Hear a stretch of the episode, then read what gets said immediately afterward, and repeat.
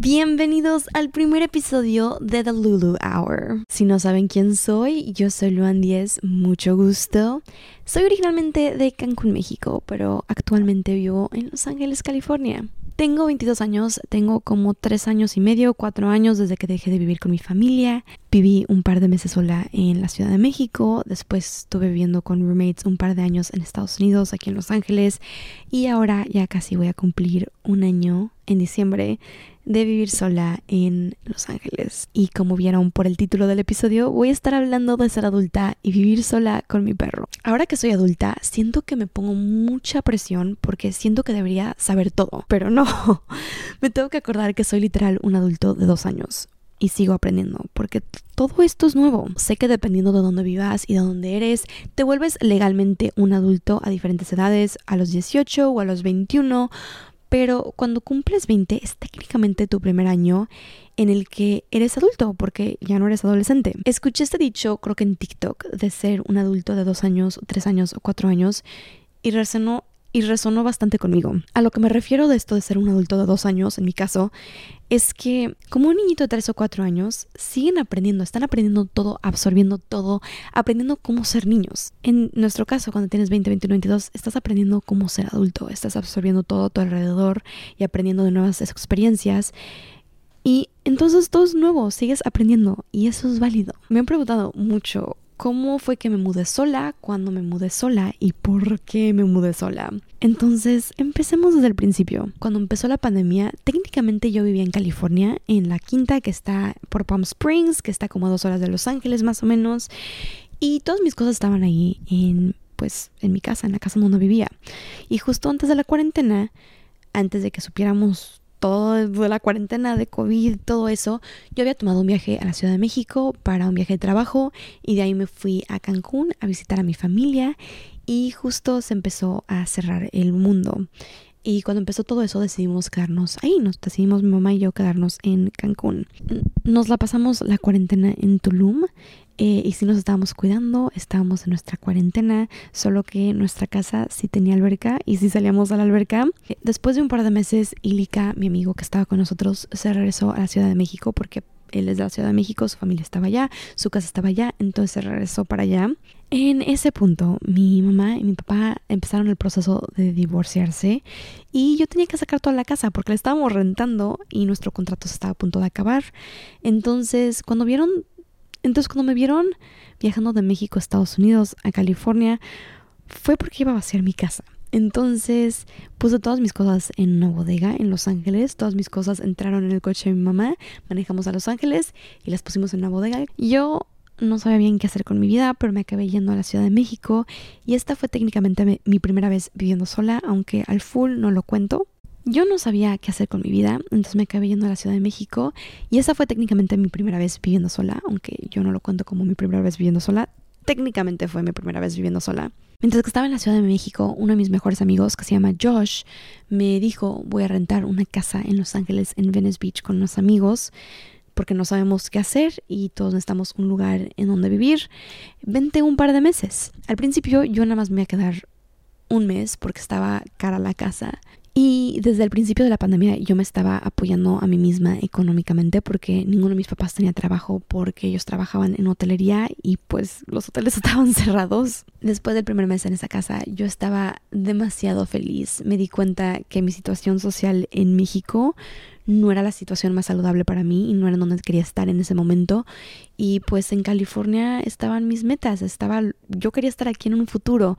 Entonces usé mis ahorros para quedarme ahí en esa casa los dos meses enteros y agradecidamente a mediados de estar ahí me cayó una campaña en Estados Unidos que me estaba pagando en dólares, lo cual fue un sueño total. Después de esos dos meses metí todo lo que acumulé en ese tiempo en mi bodega y con mi amigo Josh, este, después de salirnos de esa casa, nos estamos platicando y decidimos que nos queríamos mudar a Los Ángeles y ahí veríamos cómo hacerle. Esto fue en diciembre. Entonces en enero Josh y yo eh, venimos a buscar departamento, encontramos departamento, estaba un poquito más caro de lo que queríamos gastar, pero era el departamento de nuestros sueños. Acabé viviendo en ese departamento dos años y fueron dos años increíbles, dos años de relajo Fue literal como vivir en un episodio de Friends. Teníamos mil invitados todo el tiempo, había personas entrando y saliendo, fueron años muy caóticos pero muy lindos, literal había personas que ni siquiera vivían en nuestro departamento pero tenían llaves para nuestro departamento. Y en esos dos años literal mis roommates se volvieron mi, mi familia. Al finales del año pasado, del 2022, este, mis amigas y yo decidimos separarnos,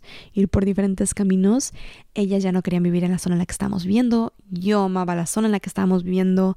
Entonces se mudaron a otro lugar y yo encontré este departamento. Lo más gracioso es que el día que encontré este departamento, yo ya había visto tantos departamentos esa semana y ese día, esa mañana, ya había visto dos departamentos más que no habían funcionado porque no tenían aire acondicionado, no estaban en el área más segura, este, no aceptaban perros, estaban muy caros.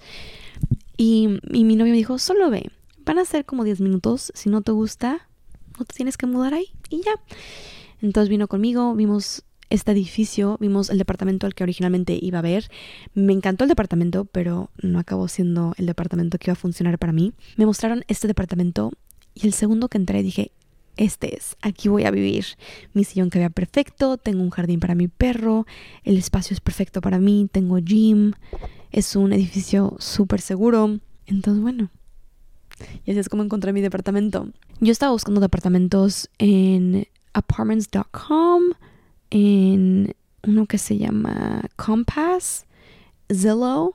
Este de hecho creo que lo encontré en Zillow.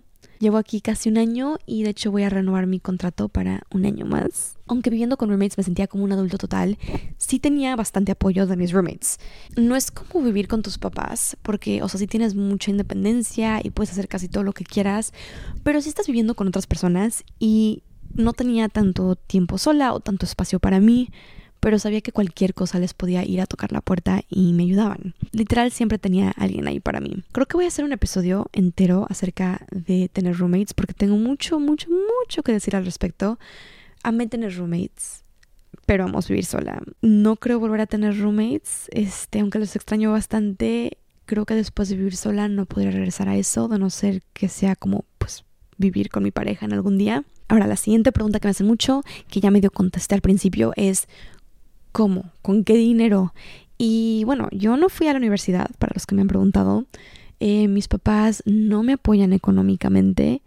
Llevo haciendo esto de las redes sociales como siete años, ocho años en diciembre de hecho.